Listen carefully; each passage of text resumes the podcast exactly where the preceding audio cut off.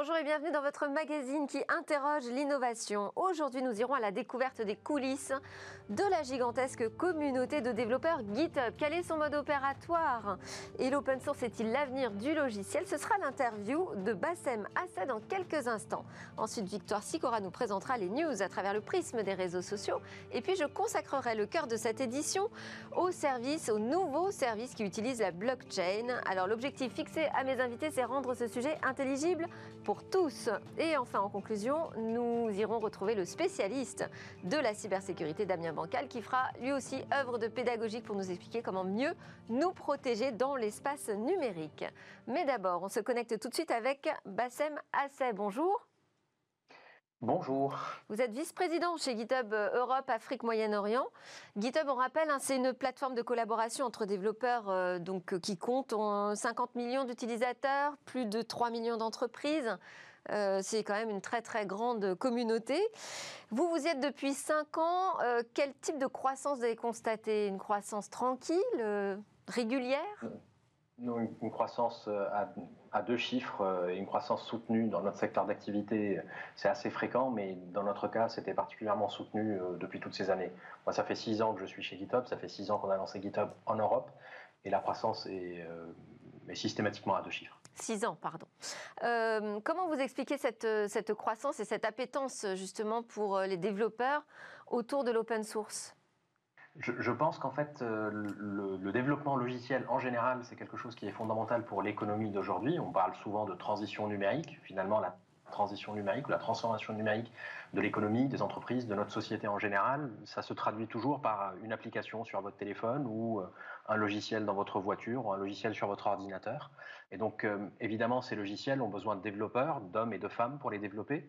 Et, euh, la croissance de l'utilisation de GitHub et de l'utilisation du GitHub, c'est concrètement le fait que tous ces développeurs puissent travailler ensemble, puisque GitHub, c'est un peu la maison des développeurs. C'est là, où ils peuvent travailler ensemble, collaborer pour produire de meilleurs logiciels et plus vite. Alors vous mettez à disposition en fait des outils qui leur permettent de, travailler ensemble. Comment ça se passe cette mutualisation des travaux?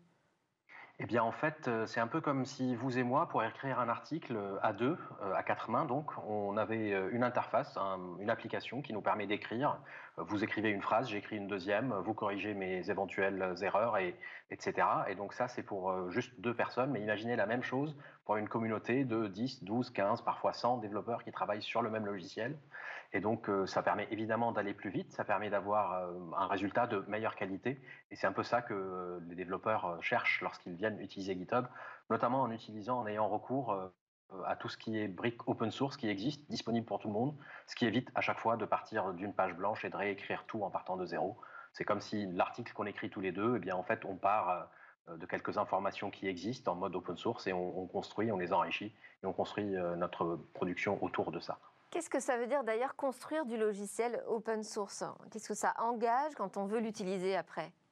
Eh bien, en fait, euh, le logiciel open source, le principe de l'open source, c'est qu'il est, euh, disons, libre de droit pour faire, pour faire vite. Et libre de droit, ça signifie que vous pouvez l'utiliser, l'améliorer euh, et, construire votre propre logiciel autour de ce logiciel open source. Le, modèle qu'il y a derrière, le secret qu'il y a derrière est assez, euh, peut-être difficile à deviner, mais une fois qu'on l'a dit, ça paraît évident. C'est qu'en réalité, quand vous êtes tout seul à construire votre logiciel et le garder pour vous-même, bah, il n'y a que vos efforts qui permettent de produire ce logiciel. Alors que si vous êtes une communauté de développeurs et que vous le rendez open source, et bah, cette communauté va croître vous allez avoir de plus en plus de personnes qui euh, prennent connaissance de ce que vous avez fait, qui peuvent éventuellement vous proposer des améliorations, corriger des anomalies. Et donc c'est ce qui fait le succès de l'open source. C'est le fait d'être dans une logique d'innovation ouverte. Tout le monde voit ce sur quoi on travaille, donc tout le monde peut améliorer ce sur quoi on travaille. Du coup, on va vite et on a un produit de meilleure qualité je vous pose cette question parce qu'en même temps, euh, derrière les logiciels propriétaires des, grands éditeurs, des grands éditeurs pardon, on retrouve justement ces briques euh, open source, mais elles sont plus open source au final. Euh, comment est-ce que, ouais, est-ce que c'est plutôt alors une fierté de se dire on a été à l'origine des grands logiciels qui sont utilisés par tout le monde, ou ça pose quand même un problème équitable? En fait, euh, ça pourrait poser un problème éthique pour ceux qui se servent des logiciels open source sans jamais, à aucun moment, reverser euh, euh, leurs améliorations, leurs corrections d'anomalies, la rédaction de documentation, sans jamais contribuer en contrepartie. Mais en général, on constate quand même que l'open source existe justement parce qu'il y a une sorte de donnant-donnant en quelque sorte convivial et cordial évidemment, mais, mais qui permet quand même à chaque fois qu'on utilise quelque chose et quand on voit une, une, amélioration possible, une anomalie à corriger, euh, en général, on, tient à la proposer, cette anomalie ou cette correction. Donc il y a une sorte de, code comme ça, parfois un peu implicite, entre les développeurs pour contribuer à l'ensemble de cette...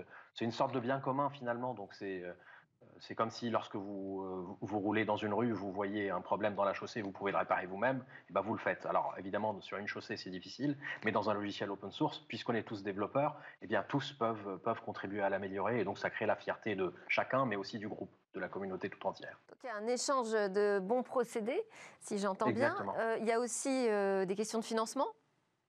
Alors, il y a des questions de financement qui, euh, en réalité, se, trouvent euh, traitées de différentes façons. Euh, souvent, les entreprises, les grandes entreprises, quand elles veulent contribuer de manière sérieuse à une brique open source, un bout de logiciel open source, qui un logiciel libre qui, les aide dans leur, dans leur métier, et en fait, elles ont des développeurs qu'elles payent elles-mêmes pour contribuer aussi à ce, à ce monde de l'open source. On a aussi au sein de GitHub une fonctionnalité qui permet à ceux qui le souhaitent de pouvoir reverser de l'argent aux développeurs euh, qui, euh, qui, produisent de l'open source, qui maintiennent un logiciel open source. Donc c'est aussi notre façon à nous, GitHub, de pouvoir euh, contribuer au modèle économique qui fait vivre, qui fait vivre l'open source. Alors on entend de la passion, du partage. Je disais en introduction, pourquoi pas l'open source à venir du logiciel? Ça c'est une conviction j'imagine chez GitHub.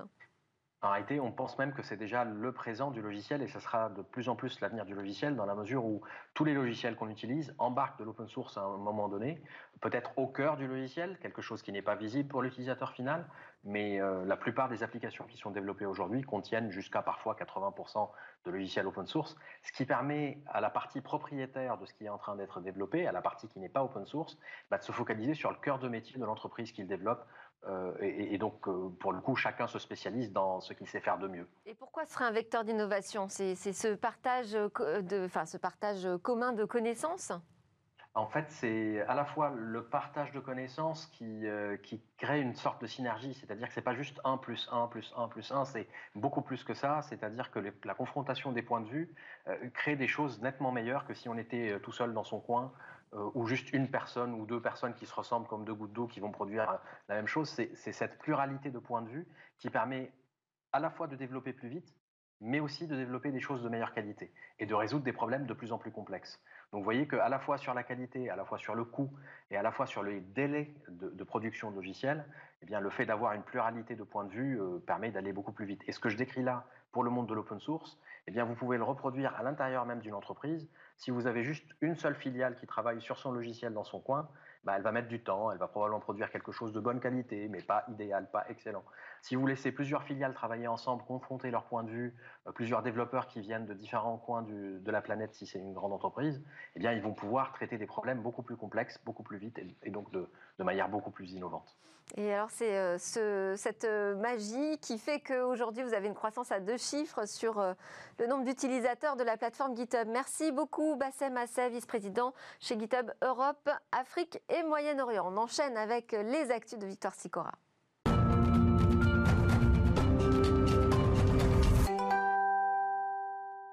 Et c'est parti pour l'actu avec Victoire Sicora. Bonjour Victoire. Bonjour Delphine. Alors hier soir, il y avait un événement qu'on ne pouvait pas rater hein, dans SmartTech, c'était euh, Google Android. Hier soir, en effet, c'était la conférence Google Android et il était possible de la suivre en direct sur les réseaux. L'événement était bien sûr en ligne hein, et digital du fait de la pandémie. Je vous avais présenté lundi les informations qui avaient fuité sur le Pixel 5. Eh bien, Google a officialisé hier le lancement du Pixel 5 ainsi que du Pixel 4a 5G. S'il n'y avait qu'une info à retenir les concernant, c'est la qualité de l'expérience photo proposée pour ces deux téléphones. Du côté des grosses annonces, on a pu découvrir le nouveau Chromecast, une mini box 4K pour connecter sa télévision. Elle est vendue avec télécommande au prix de 49 dollars et elle est bien sûr 100% compatible avec le service Google TV. Côté audio, Google lance le Nest Audio, une enceinte connectée avec des caractéristiques techniques très intéressantes. Il sera disponible dans 21 pays dont la France à partir du 5 octobre. Super. On continue avec Amazon. On fait dans l'ordre les GAFA. Amazon One a fait l'objet de milliers de tweets en l'espace de 24 heures. Amazon One, c'est le nouveau mode de paiement made in Amazon. Imaginez, Delphine, vous allez pouvoir payer avec la paume de votre main. La, technologie utilisée, c'est un dispositif d'authentification biométrique. Alors comment ça marche? Il faut au préalable s'être enregistré en présentant sur une borne sa main et successivement sa carte bancaire. Amazon n'aurait ensuite besoin que de quelques minutes pour coder l'image et envoyer vers le cloud sous forme d'empreinte mathématique vos données. C'est déjà possible de payer comme ça dans deux magasins Amazon Go à Seattle. Sur les réseaux, c'est plutôt mitigé. Hein. Qu'est-ce c'est la suite Voilà ce qu'on peut lire sur Twitter. Alors pour rassurer, Amazon a communiqué sur le fait que les images de paume ne seraient pas conservées et qu'il serait bien sûr euh, possible de continuer à payer de manière traditionnelle dans leurs magasins. On continue dans notre ordre logique avec Facebook. Oui, regardez ce screenshot. Ça va bientôt faire partie de vos paramètres sur Facebook et ça s'appelle l'Account Center. L'objectif, proposer une option pour publier le même contenu sur Facebook, Instagram ou encore Messenger et ainsi simplifier bien sûr la gestion de vos comptes.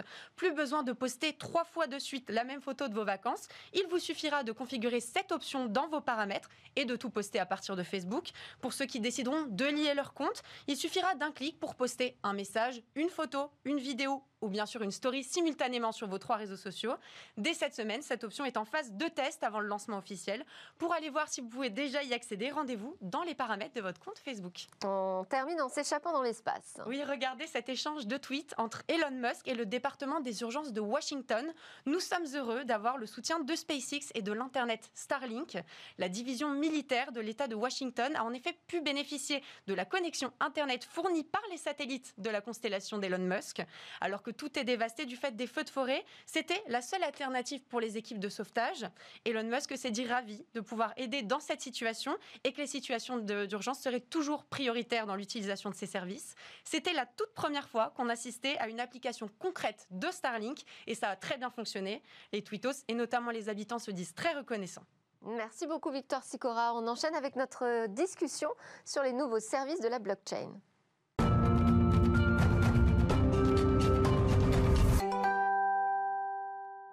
Dans Smart Tech, nous sommes curieux et on aime comprendre. Alors la mission de mes invités pour les minutes qui suivent est de nous initier à la blockchain. Je dirais même nous faire apprécier finalement cette petite dose de complexité qui rend les sujets si intéressants. Je vous les présente tout de suite. Rémi Oscan, président de la Fédération française des professionnels de la blockchain et PDG cofondateur de la plateforme de cryptoactifs Tozex. Emmanuel Moiran, président fondateur de Monuma, qui a développé une solution d'expertise et de certification d'œuvres d'art et d'objets d'exception à distance en s'appuyant sur la blockchain. Stefano Volpi, cofondateur de Connecting Food, plateforme blockchain de transparence alimentaire. Alors nous aurons également en visio avec nous Jean-François Faure, président fondateur d'Ocoffre.com, qui est une plateforme online dédiée à l'achat et la vente de métaux précieux. Rémi Oscan, euh, est-ce que je disais une petite dose de complexité, mais c'est vraiment si compliqué que ça la blockchain pour qu'on ait peur souvent d'en parler? Eh bien non, je ne pense pas. Je pense que ça réside éventuellement uniquement dans notre volonté de vouloir utiliser ces technologies comme l'intelligence artificielle et d'autres euh, deep tech de façon globale. La question est de savoir comment ces technologies constituent un véritable levier business pour votre entreprise. Et nous, naturellement, on est là pour vous aider. Alors il y a différentes technologies quand même de blockchain. Il n'y a pas une blockchain. Oui, tout à fait. Il y a plusieurs protocoles qui sont apparus. D'un point de vue historique, on appelle la blockchain 1.0 avec Bitcoin, qui a véritablement démontré toute la capacité de cette technologie à proposer euh, quelque chose de, fondamental pour favoriser l'échange d'actifs financiers. On a les blockchains 2.0 avec Ethereum qui est venu proposer ce qu'on appelle les smart contracts et on va dire la finance décentralisée qui permet d'automatiser un certain nombre de tâches de façon beaucoup plus rapide et simple que proposait Bitcoin. Et aujourd'hui, on est dans les blockchains 3.0 avec d'autres types de protocoles qui sont apparus et de façon globale ce qu'on appelle les distributed ledger technologies qui incluent naturellement euh, toutes ces euh, technologies distribuées. Donc. Exactement. Est-ce que vous pouvez expliquer vraiment schématiquement, si c'est pas compliqué, le fonctionnement d'une blockchain 3.0 alors globalement, qu'est-ce que la technologie blockchain? Eh bien, c'est euh, à l'image d'Internet qui vous permet d'échanger des informations de façon pair à pair. Et eh bien là, vous allez pouvoir échanger quelque chose qui a une valeur financière, donc un actif financier de pair à pair. La technologie blockchain, c'est tout simplement... sans intermédiaire Exactement, sans intermédiaire. Elle vous permet de garantir le bon déroulement d'une transaction et donc économique euh, généralement, sans nécessité de, passer par un intermédiaire de confiance pour garantir son bon déroulement. Donc voilà globalement ce qu'elle permet de, de Même s'il y a des subtilités, parce qu'il y a des, organisations parfois euh, centralisées. Mais on va en reparler tout à l'heure. Emmanuel Moiran euh, de Monuma, comment fonctionne votre outil? Justement, parce que je disais qu'il y a différents modèles d'organisation dans la blockchain, pour la certification d'œuvres d'art. Tout simplement, nous, on est parti du concept que une œuvre d'art, pour la certifier et l'expertiser, avant, il fallait se déplacer. Et la blockchain nous permet aujourd'hui un sujet très simple, c'est de digitaliser entièrement la partie expertise et valorisation. Parce que grâce à la blockchain, on est en capacité de certifier par ce système la date, l'heure, le jour et l'état du bien.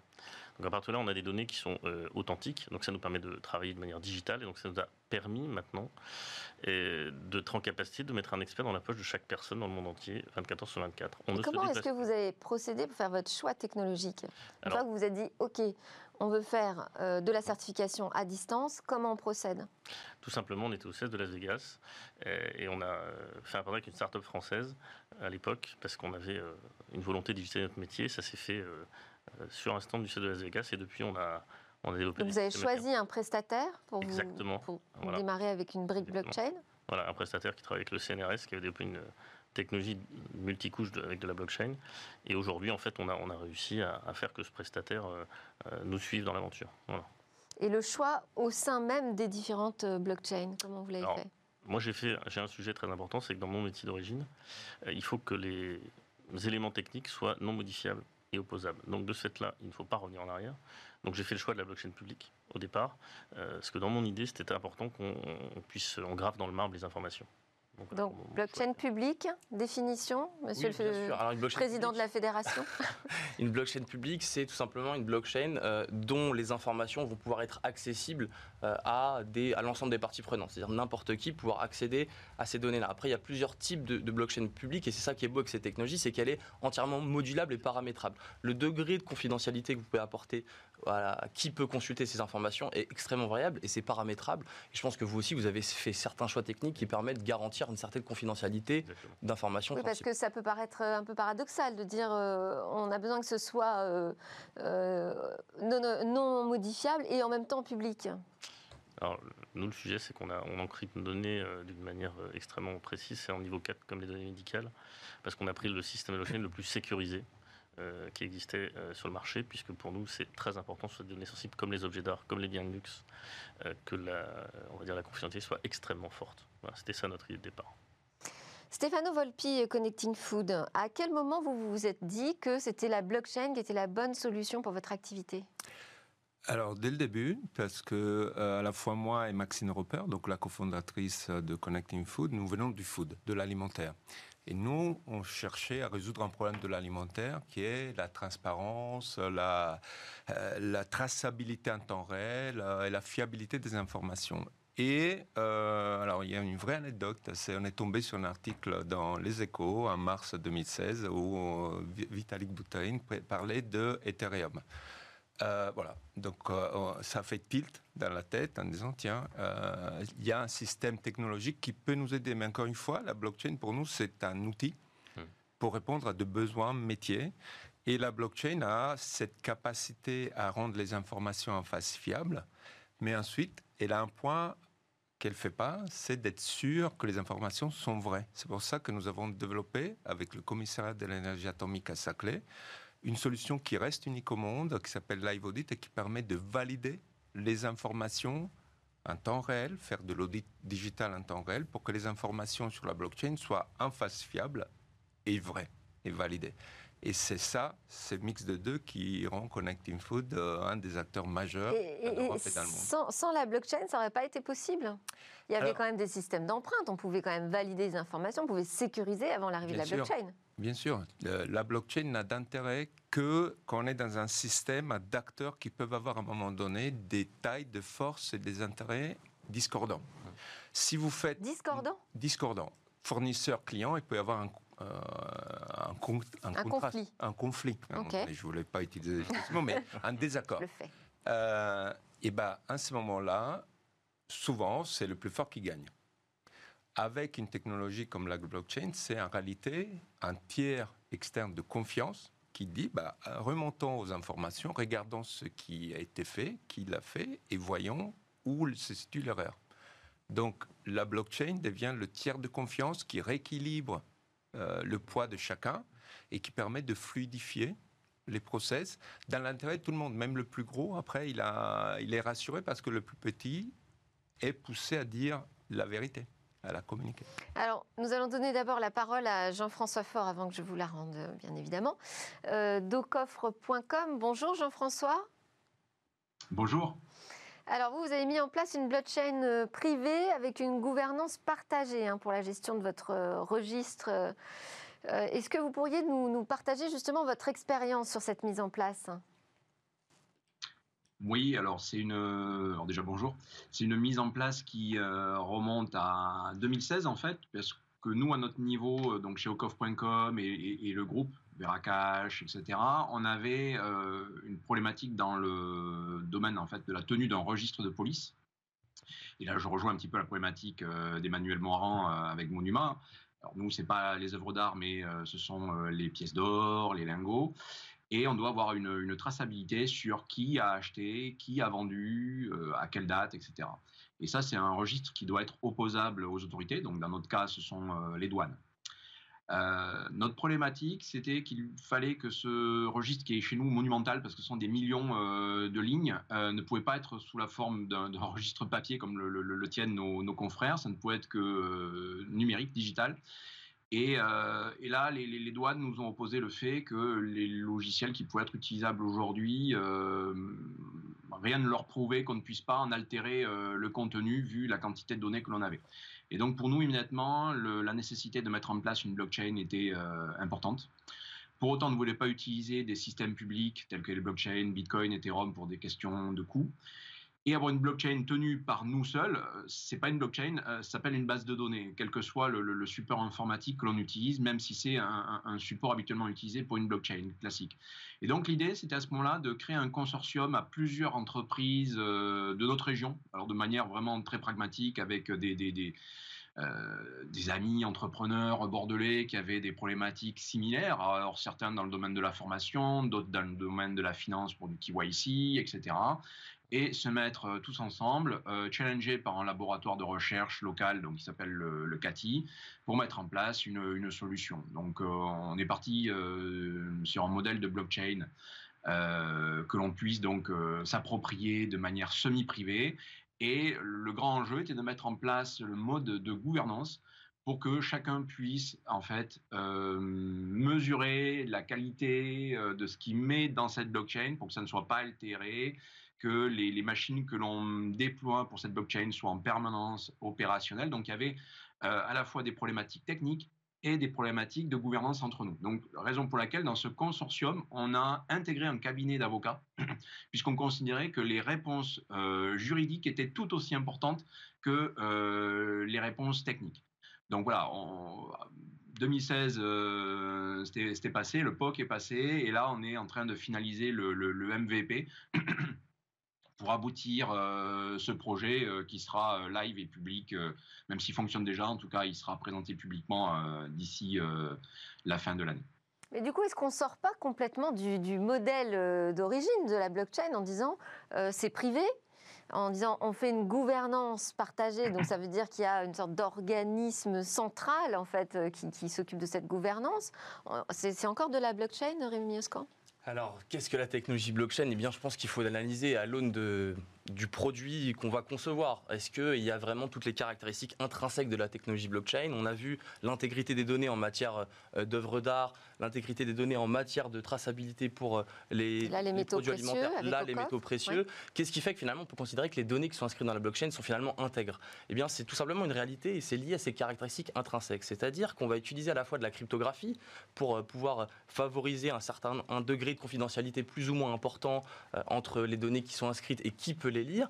Le fait qu'il y ait une distribution de la validation, c'est-à-dire qu'on va imaginer que chacun et chacune d'entre nous autour de la table étant validateur de ces informations, on a tous un intérêt particulier à valider une information qui est correcte, qui est poussée en entrée. Mais aussi euh, le recours à la signature électronique. Et c'est ça qui fait qu'aujourd'hui, notamment l'Israël et la Russie utilisent la technologie blockchain prioritairement en matière de cybersécurité. Donc c'est bien un enjeu majeur pour la souveraineté numérique de façon globale. Au-delà de l'état d'esprit, donc vous nous dites la blockchain, est-ce que ça veut forcément dire que c'est sécurisé? Est-ce que blockchain égale sécurisé Bien sûr. Et forcément. Forcément. Dans tous les cas, vous êtes d'accord avec ça On peut donner un exemple avec la blockchain Bitcoin qui a subi plus de 1,5 million de tentatives de hacking sans qu'aucune ne soit justement réussi pour une simple et bonne raison, c'est que plus vous avez un réseau qui est distribué, mais il n'y a pas de plus vous avez exactement. Alors on dit souvent en matière de cybersécurité que le problème se situe entre entre l'ordinateur et la chaise, donc souvent l'être humain. Donc c'est ça aussi extrêmement robuste et je pense que vous pouvez clairement le démontrer avec les solutions que vous avez développées. Je voudrais donner la parole à Jean-François Faure parce que c'est vraiment intéressant d'avoir votre explication sur la manière dont on commence à penser en fait euh, la blockchain quand on se lance dans un, dans un projet. Donc c'est un retour d'expérience qui est très précieux. Euh, aujourd'hui, vous êtes euh, donc satisfait de votre POC, du choix technologique qui a été fait. Est-ce que vous voyez aussi les limites peut-être de cette technologie?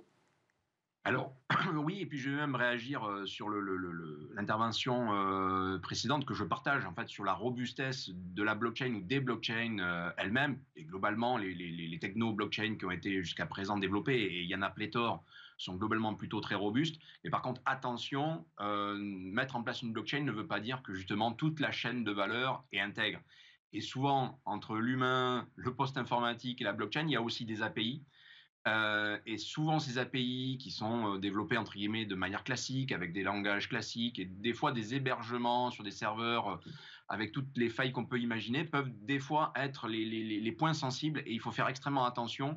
Et notamment sur les interactions entre différentes typologies aussi de développeurs informatiques, parce que vous avez aujourd'hui des développeurs qui sont vraiment spécialisés blockchain, avec tout ce que cela peut vouloir dire, des développeurs qui, eux, ne le sont pas nécessairement et qui vont créer des fois ces API qui vont interagir avec les, blockchains que l'on connaît aujourd'hui et qui par contre ne maîtrisent pas ces techno-blockchains et pour eux ça reste des fois un petit peu euh, nébuleux. Donc ils mettent en place des, des modèles d'API avec des entrées et des sorties qui des fois ne sont pas suffisamment euh, sécurisés parce que Là où habituellement ils, prennent toutes les mesures de sécurité possibles et imaginables euh, quand ils font un développement classique, là parce qu'ils sont sur le territoire de blockchain qu'ils connaissent un petit peu moins, ils s'imaginent que parce que c'est la blockchain, tout va être sécurisé, y compris ce qu'ils viennent de faire. Or c'est faux. Euh, et c'est à, ce moment-là qu'il faut faire très attention à ne pas se mettre en péril. Et il y a beaucoup justement euh, il y a eu des scandales euh, autour des, projets blockchain, non pas à cause des blockchains elles-mêmes, mais à cause des écosystèmes qui ont été créés autour. Et on a encore un, exemple très récent euh, que je ne vais pas citer par son nom, mais en tout cas d'une plateforme d'exchange qui a perdu 150 millions de dollars de valeur crypto de ses clients parce qu'ils se sont très basiquement fait hacker les, wallets. Et là, c'est pas la blockchain elle-même qui s'est fait hacker, c'est leur, leur système d'information. Donc nous, pareil, voilà, dans, notre, dans nos enjeux, il était évident qu'il fallait que nos développeurs euh, d'API soient des gens qui montent en compétences blockchain pour pouvoir interagir de la meilleure des qualités avec euh, des développeurs euh, qui, eux, sont extrêmement spécialisés. Donc ce, cet enjeu de sécurité était vraiment absolu parce que nous, dans notre modèle de transaction, et, là, de toute manière, les, collègues autour de, la table sont sur les mêmes enjeux, s'il y a un piratage, euh, une fois que ce, en fait, ce piratage est inscrit dans la blockchain, d'une certaine manière, là aussi, il reste ad vita aeternam, mais dans la blockchain, on peut y écrire n'importe quoi, des données valables comme des données falsifiées. Euh, donc euh, voilà, ça c'est vraiment un des éléments. pour, pour, un pour, un entrepreneur, c'est aussi une entreprise risquée, c'est-à-dire qu'il faut savoir de quoi on parle, à qui on s'adresse. Stéphano Volpi.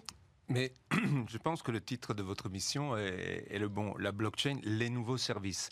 La blockchain, la couche, je dirais, basse d'infrastructures sur lesquelles on construit des services, comme le web. Euh, bah, il y a eu le web, il y a eu la révolution web, mais après, ce qui nous intéresse, c'est euh, voilà, ce qui nous livre les, les, livres à la maison, ce qui nous amène des taxis, etc. La blockchain, c'est la même chose, c'est l'autoroute sur laquelle passent des informations de transactions donc l'autoroute doit être sécurisée, elle doit être euh, en bon état, pas cher, euh, stable, interopérable. On prenait l'exemple tout à l'heure, si je vais de Paris à Marseille, je change trois fois de concession d'autoroute, mais je m'en fiche, c'est pas mon problème. Bah, sur la blockchain, donc il y a ce problème d'interopérabilité, privé-public, différentes blockchains, comment le tout va se faire fluidement, d'une façon fluide. Et ensuite, ce qui compte, ce qui va changer, c'est la culture blockchain, c'est-à-dire l'économie blockchain comme l'économie web, travailler dans une logique de partage, travailler sur des faits et non pas sur des pouvoirs, des forces, et les nouveaux services qu'on peut apporter. Comment ce changement, cette nouvelle technologie, cette couche technologique basse va permettre de développer des nouveaux services comme le web l'a permis? Manuel ça, va être ça, révolution. Tout à fait, ça c'est très intéressant. Quel type de nouveaux services ça vous permet de développer par exemple, Manuel Il y a des cas très simples. Je prends deux exemples. Pour l'automobile, aujourd'hui, on est en capacité de des services euh, d'expertise à distance et de session de données. On déplace plus d'experts dans le garage. Euh, le garagiste est lui-même expert. Et pour l'immobilier, on est en capacité de réaliser des, constats avant les chantiers, pendant les chantiers, mais en numérique, en remplaçant des professions qui, qui, qui avant devaient euh, évidemment aller sur place et avaient un coût extrêmement fort. Donc on démocratise l'accès à l'artificialisation de données euh, grâce à la blockchain. Et ça, aujourd'hui, on a des cas d'usage. Euh, nous, on a une dizaine dans la musette qui fonctionnent et on pense que c'est très important de dire aujourd'hui, il y a énormément de professions qui doivent se poser la question, qu'est-ce que la blockchain peut leur apporter dans leur économie euh, tous les jours et dans leur mode de fonctionnement pas juste pour résoudre des problèmes, mais aussi pour créer donc des nouveaux services. Il y a un point important, on dit, c'est de trouver les bons prestataires, c'est d'avoir des développeurs qui sachent aussi développer dans, la blockchain. Rémi Oscan, je sais que vous avez mis en place des cours euh, spécialisés blockchain et crypto-monnaie euh, à l'université Paris-Dauphine. Exactement. Quels sont les profils en fait des gens qui vont être aptes à développer dans la blockchain? Est-ce que ce sont des développeurs classiques?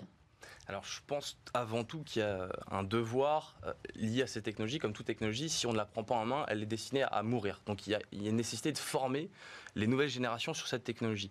Et on va, il faut former effectivement des, profils d'ingénieurs qui vont pouvoir être en mesure de pouvoir proposer de nouveaux protocoles euh, et améliorer constamment ces technologies qui restent une technologie open source, je le rappelle, euh, mais également des profils qui sont beaucoup plus financiers ou des profils euh, d'école de commerce. Pourquoi? Parce que, encore une fois, on utilise tous les jours de la technologie. La question étant de savoir en quoi ces technologies peuvent nous apporter quelque chose, peut constituer un véritable levier business. Et une fois qu'on a répondu à cette question, le développement technique, lui, doit être à, l'image de l'expression des besoins qui ont été euh, dessinés. Et on le voit, que ce soit dans le secteur. Mais il faut les avoir, ces compétences techniques. Comment on les développe aujourd'hui? Eh bien, justement, on forme les gens pour ça, justement. Comme il y a beaucoup de formations sur la euh, blockchain Alors, il y en a de plus en plus, il n'y en a pas assez, c'est vrai, c'est un enjeu majeur. Et ce qu'on défend aussi au sein de la fédération, c'est de promouvoir la mise en place de formations dédiées, qu'elles soient techniques, financières ou bien commerciales, qui sont liées à cette technologie. Aujourd'hui, ce sont des autodidactes principalement?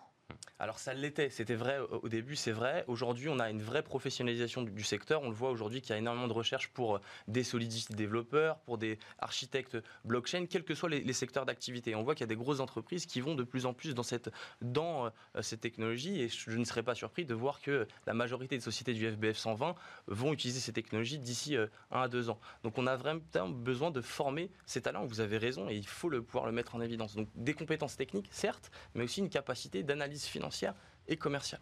Stéphano Volpi, comment a réagi la filière alimentaire avec la mise en place euh, d'un service de transparence, de traçabilité qui est euh, infalsifiable pratiquement? Bah écoutez, nous on a commencé en 2016. En 2016, on était un peu en avance de phase, ce qui était bien. Ça nous a permis de développer notre solution. Euh, et maintenant, le marché a pris conscience de ça. On se développe très bien en France, aux États-Unis, en Italie, en Espagne, en Allemagne. Euh, pas de réticence à euh, avoir recours à cette technologie? Ce qui est intéressant, c'est que tous ceux qui travaillent bien ont envie de valoriser euh, ce qu'ils font de bien, que ce soit l'agriculteur jusqu'à la marque, en passant par tous les différents acteurs. Et ça crée un, un, mouvement, une évolution positive pour tout le monde parce que demain, vous pourrez choisir un produit en connaissant son histoire, demain, aujourd'hui déjà, son histoire, d'où il vient, est-ce que les producteurs ont été bien payés, etc. Ce qui fait que vous pourrez choisir entre un produit qui vous raconte toute son histoire et un autre opaque. Et voilà. Ça veut dire qu'il faut quand même que toute la chaîne joue le jeu aussi. Et ce qui est le cas, nous, on a euh, maintenant plusieurs, plusieurs clients, euh, que ce soit dans l'amont agricole jusqu'aux grandes marques de Laval. On a les plus grands groupes de Laval, on a des de Laval, je veux dire les marques. Mhm. On a des distributeurs en France, en Europe et aux États-Unis. Euh, mais on a aussi des petits producteurs qui travaillent. Donc on va du très petit au très grand. Et tout le monde s'y met et on est convaincu que dans les cinq années à venir, il y aura une vraie digitalisation, une vraie révolution de l'agroalimentaire portée par une colonne vertébrale qui est la blockchain, comme le web a changé. Qui ne sera pas de la poudre aux yeux, qui sera vraiment une la utilité poudre aux yeux, pour le possible. Il y aura plein de projets eh qui seront pas bons, d'autres qui seront bons. Nous, on pense être parmi les bons. Euh, mais encore une fois, c'est pas la blockchain comme c'est pas le web. Il y a des bons projets, des choses intéressantes, des choses qui servent à rien. Emmanuel Moiran, vous vouliez réagir sur les réticences vis-à-vis de la technologie? Parler de réticences, euh, moi je viens du monde de l'assurance et aujourd'hui on, a vu qu'il y avait un changement très fort depuis deux ans. Là on a lancé avec Generali une police d'assurance qui est basée sur euh, une mise en blockchain de l'ensemble des biens qui sont assurés par le, par le contrat. Arte Generali. Et avec une autre association qui s'appelle La Parisienne, eux, ils ont déjà un système blockchain d'enregistrement des données du contrat. Et l'idée, c'est dès qu'il y a quelqu'un qui rentre dans une position maintenant, ces données sont enregistrées en blockchain. Et dès qu'il y a un sinistre, tout soit enregistré en blockchain pour qu'il y ait une sorte de smart contract automatique et un règlement accéléré du, sujet. Donc cette résistance du monde de l'assurance depuis 5 ans, moi, je vois depuis un an que ça a changé mm. et on est en train de mettre en place des polices avec de la blockchain intégrée à l'intérieur. Ça, c'est fondamental parce que c'est un secteur qui est conservateur à l'origine, mais qui a pris, le, qui a pris la dimension. Exactement. On l'a vu pendant la crise du Covid, et juste pour compléter ce point-là, qui est très important, euh, on a vu qu'il y avait euh, les, assureurs n'avaient pas joué le jeu, c'est-à-dire sur les pertes d'exploitation, on a vu qu'il y avait eu des arbitrages qui avaient dû être faits par le gouvernement. Eh bien, si on aurait eu un système de type blockchain, on aurait pu automatiser l'indemnisation et justement réduire le nombre de contentieux. Et bon, pour rebondir là-dessus, juste, un point sur la sur l'aide de la blockchain, par exemple, sur euh, des problèmes la résilience de supply chain pendant le Covid, bah, ça permet de échanger plus facilement les informations entre fournisseurs et, marques, ce qui fait que... Oui, dans des, situations de crise. Exactement. On voit, on voit comme c'est crucial. De toute façon, vous allez rester avec moi parce que je vois que vous avez plein de choses à dire. On va juste euh, libérer Jean-François Faure, président fondateur de COF. Merci beaucoup pour votre témoignage. Juste pour terminer, un conseil, l'ultime conseil que vous donneriez à un entrepreneur qui se lance dans la blockchain euh, alors déjà, de ne pas se lancer dans la blockchain si ça ne rentre pas euh, clairement euh, et de manière avérée dans sa stratégie. nous, dans le domaine des métaux précieux, c'est une évidence. Stratégiquement, on considère que l'on doit s'y positionner, ce qui fait que les investissements que l'on fait aujourd'hui sur la blockchain, et on a même développé aujourd'hui notre propre crypto-monnaie qui s'appelle VeraOne, euh, pour proposer euh, de l'or tokenisé sous forme physique et négociable euh, sur les blockchains. Pour nous, c'était important de mettre en œuvre cette techno et la proposer à, nos clients pour prendre des marques. se positionner sur un terrain qui, de toute manière, va dans notre domaine, et notamment le domaine de, de la finance, de l'épargne, etc., sera nécessairement occupé. Donc ensuite, que ce soit des... Euh, un conseil, j'avais demandé. Aujourd'hui, que ça fonctionne ou que ça ne fonctionne pas. on n'a plus de temps hein, pour deux conseils. on doit absolument s'y positionner. ok, très bien. Merci Jean-François Faure, président fondateur de coffre.com. Je vous garde avec moi. Juste après la pause, on retrouve l'alerte cyber.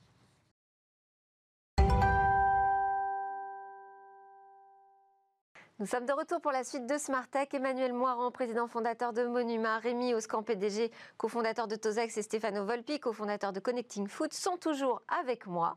Et nous sommes connectés avec Damien Bancal, directeur du pôle cyber intelligence chez 8Brains. Bonjour Damien. Bonjour. Bon, alors je vous vois avec le sourire, mais pourtant, oula, je sais que vous êtes très en colère. Votre alerte cyber aujourd'hui, c'est une sorte de, cri de colère en fait. Oui, c'est ça, c'est le, râleur vient vous parler. Non, non, plus sérieusement, oui. J'ai appris hier de la bouche de l'Union européenne que débutait ce 1er octobre, donc aujourd'hui, le mois de la cybersécurité. Alors, je vais être très honnête, je suis au courant depuis plusieurs mois, mais alors pourquoi diable l'Europe communique seulement la veille oh, d'un sujet qui est juste primordial pour nous, nos entreprises, la veille de l'opération? Alors, on ne cesse de nous raconter que la cybersécurité, la lutte contre les pirates, c'est vachement important. Oui, mais pourquoi faire ça la veille? Pourquoi pas en parler un petit peu plus tôt? Alors, c'est tellement important que le site officiel, je viens de le visiter là, il n'y a pas plus tard que 10 secondes, euh, dédié à cette opération, donc qui dure tout le mois d'octobre, il y a en tout et pour tout, eh bien, une quarantaine d'opérations pour le grand public et deux petites opérations pour la France. Alors, pardon, hein, pour quelque chose qui est censé être primordial, je trouve ça un petit peu léger. Alors d'accord, il y a la Covid, d'accord, il est compliqué d'échanger yeux dans les yeux, mais enfin, c'est tellement simple de mettre en place cette cybersécurité pour tout le monde. Je vais prendre l'exemple de Hermès, la grande marque de mode, eh bien, a fabriqué, a créé des vidéos pour son personnel, eh bien, pour les initier à la cybersécurité. Alors, heureusement, on a aussi l'ANSI, hein, l'Agence nationale de sécurité des systèmes d'information, qui a lancé cybermoi.fr. Alors, ça sera, ça sera, parce que là, j'y suis aussi allé me connecter, c'était pas encore lancé, eh bien, des bandes dessinées et tout ce qui est pour le grand public. Oui, pour l'instant, on le trouve, euh, Cybermoi. Si on va sur le site de l'ANSI, il faut cliquer sur un onglet et tout ça. Et encore, c'est l'édition 2019. Hein.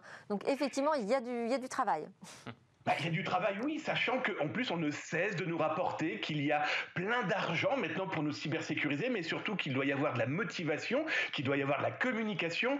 Euh, c'est un peu léger, communication. Alors, c'est quelque chose de super important. Je vous ai trouvé un exemple, euh, malheureusement, qui s'est déroulé là, pas plus tard que cette semaine. Euh, j'ai des employés qui m'ont contacté pour me dire, ben voilà, on a appris de votre bouche que notre entreprise avait été piratée et on souhaitait savoir si nos données fuitaient. Eh bien, il est là le gros problème, c'est que si on ne communique pas, eh bien, on a aussi notre personnel, on a aussi nos partenaires qui peuvent fuiter. Ces gens m'ont donné l'autorisation d'aller chercher dans le, black market, dans le dark web. Hein. J'ai trouvé leurs informations. C'est un véritable problème parce que du coup, ils se retrouvent avec leur adresse, leur numéro de sécurité sociale aujourd'hui diffusé eh bien, dans les mains de pirates informatiques. Donc ce grand silence assourdissant, par pitié, en plus pendant ce mois de la cybersécurité, euh, si on pouvait peut-être hurler en chœur.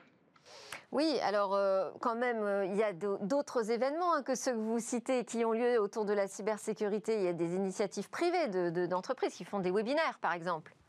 Oui, je suis d'accord, il y a des entreprises privées, mais on a quand même oublié que 99,9% de la population qui est impactée euh, par des pirates, par des piratages, des malveillances. Alors, il y a nos entreprises, mais justement, elles doivent communiquer, elles doivent mettre des moyens et des hommes, mais c'est 99% de la population qui doit être formée éduquée, qui doit comprendre que le clic n'importe où peut être dangereux, que ce fichier joint qui contient soi-disant une facture peut impacter la famille, notre vie professionnelle et personnelle.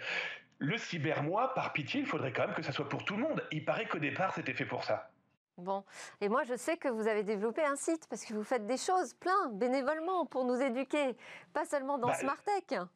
Oui, bah c'est ça, c'est que l'idée, c'est de lancer pour quelques. Euh, il y, en a pour moins de 50 euros. On, a lancé un site qui s'appelle cybervictime.net, qui est juste un ensemble de modes d'emploi.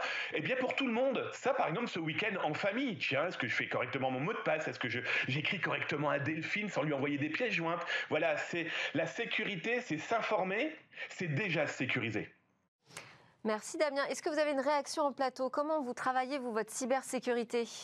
Bah, je pense qu'il faut intégrer la cybersécurité dans l'intelligence économique de façon globale. Tout le monde est concerné, on l'a vu encore plus pendant cette crise sanitaire, avec la nécessité de se protéger par des, des processus qui sont extrêmement Ça ne dédouane pas de la cybersécurité, la blockchain, on est bien d'accord Non, non, pas du tout, mais je pense que ça apporte une couche sécuritaire plus importante euh, pour les raisons qu'on a expliquées déjà dans le passé, qui sont évidentes. Mais après, il y a tous les usages autour. On parlait mm. des API à sécuriser, on parle des mails qui sont ouverts un peu n'importe comment dans les boîtes. Sécuriser chaque brique de votre solution. Est-ce que ça vous apporte une culture de la transparence, ce fait de travailler dans la blockchain, messieurs?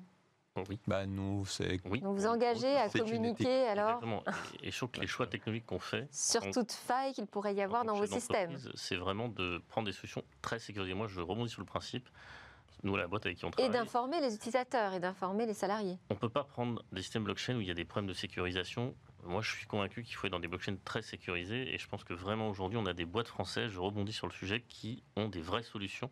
Donc, au lieu de travailler avec des boîtes américaines, je pense qu'il hmm. faut parler euh, blockchain française avec des vrais systèmes qui aujourd'hui sont opérationnels. Voilà. C'était le. Bon, Damien Bancal, écoutez, euh, on fait notre maximum, je crois, hein, tous les deux, et plus que ça, il y a plein de gens qui travaillent autour de la sensibilisation euh, sur la cybersécurité. Bravo pour votre nouveau site. Hein. J'invite à aller le découvrir, cybervictime.net. On apprend toujours quelque chose d'utile, même si on a l'impression de faire très attention. Mmh. À bientôt, Damien, directeur du pôle cyberintelligence chez Eggbrains. Merci Emmanuel Moiran, président fondateur de Monuma. Merci Rémi Oscan de la Fédération française de la blockchain et Stefano Volpi de Connecting Food. C'est presque la fin de cette émission. J'espère que vous aurez apprécié ces découvertes, cette ouverture sur de nouvelles technologies. J'espère aussi que vous aurez tout compris parce que c'était l'objectif. On se retrouve demain pour de nouvelles discussions sur la tech.